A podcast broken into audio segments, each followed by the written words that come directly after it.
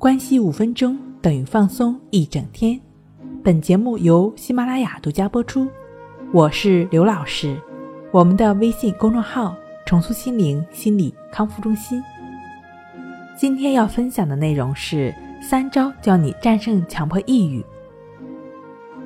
引用《战胜抑郁》一书中的病友的话：“既然我得了抑郁症，那我就把它当成人生的一次修炼。”是的，包括抑郁、强迫等等的问题，并不是人生的崩塌，而是生命的一次重生。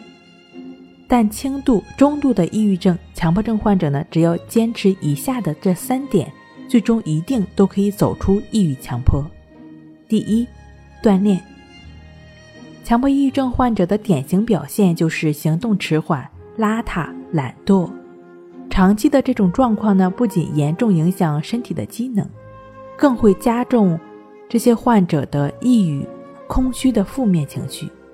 所以，通过适当的身体锻炼，对抑郁、强迫的恢复是非常必要的。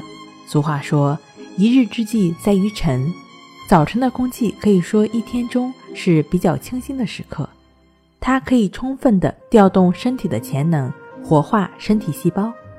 当身体放松了，抑郁的心境呢也就慢慢的改善了。第二，关系法，关系法是改变抑郁、强迫心境、培养平常心的一种非常好的方法。呼吸的品质呢，往往代表了生命的品质。呼吸伴随着生命的开始和结束，呼和吸，称之为吸。心理学上讲。专注于呼吸是身心一体的练习，可以让分离已久的身心开始融合，消除内在的思想的对抗，回归本真的自我。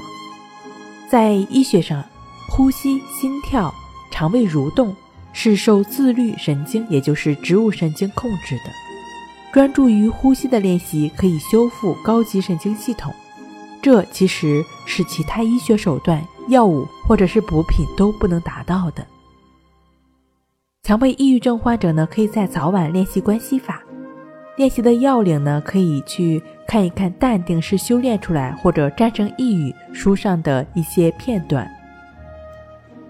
第三种方法，健康饮食，保持清淡饮食，这有助于肠胃功能的消化和吸收，会减弱身体的沉重感。改善身心状态。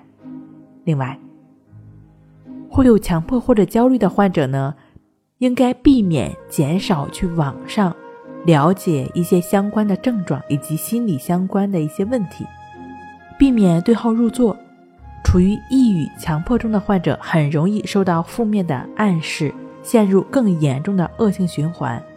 好了，今天跟您分享到这儿，那我们下期再见。